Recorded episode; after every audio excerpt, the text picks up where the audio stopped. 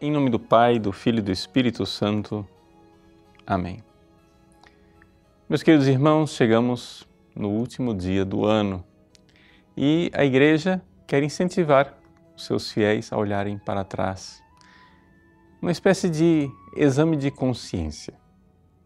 Mas quando nós olhamos para trás, para o ano que passou, o que nós vemos é a nossa miséria, mas vemos também a misericórdia.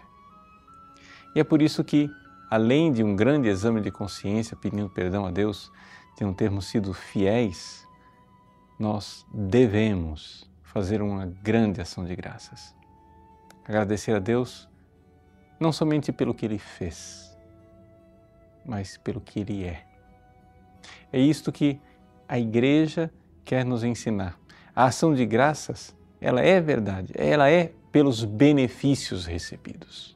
Porque este ano foi um ano em que nós recebemos tanto de Deus, mas ao mesmo tempo, a ação de graças é sobretudo por Deus ser tão bom, por Deus ser extraordinariamente bom.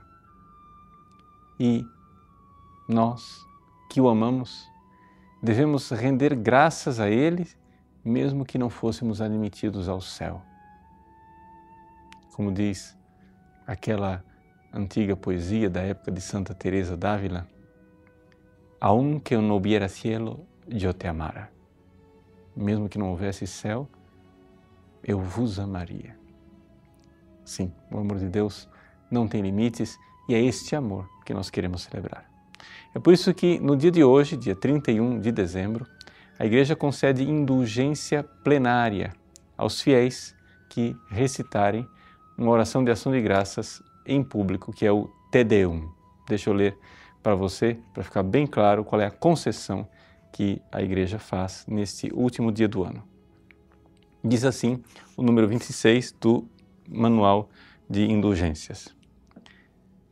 Preces de súplicas e ação de graças. Concede-se indulgência plenária ao fiel que, na igreja ou no oratório, participar devotamente do canto ou recitação solene do hino Te Deum no último dia do ano, para render graças a Deus pelos benefícios concedidos no decurso de todo o ano. Então, a obra indulgenciada é esta: nós, na igreja, participarmos, junto com outras pessoas, no canto ou recitação do Te Deum. Bom, além disso, o que é necessário para receber indulgência plenária?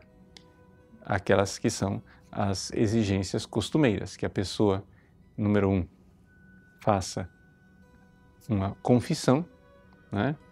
depois receba a comunhão e reze pelo Santo Padre o Papa. São essas três coisas, né?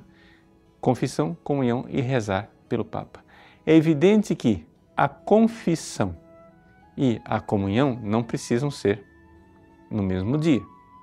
Ou seja, a pessoa tem um prazo é, para isso. Porém, seria bom que pelo menos a comunhão fosse né, no mesmo dia, então que a pessoa já esteja em estado de graça e possa comungar. Mas isso é só questão de conveniência. E por que, é que eu digo que é extremamente conveniente? Porque no último dia do ano nós terminarmos com uma santa comunhão, né, juntos com o Cristo, que é o Senhor e a razão de ser do universo. O Evangelho de hoje, o Evangelho do prólogo de São João, nos recorda exatamente isto. Nada do que existe existe fora dele. E, portanto, nós damos ao Cristo, aquele que é, que era e que vem, toda a honra e toda a glória. Ele, Senhor do tempo e da história, o Cristo, ontem, hoje e sempre. Deus abençoe você e que o ano de 2017 seja coberto pelas graças desse mesmo Cristo. Em nome do Pai, e do Filho, e do Espírito Santo. Amém.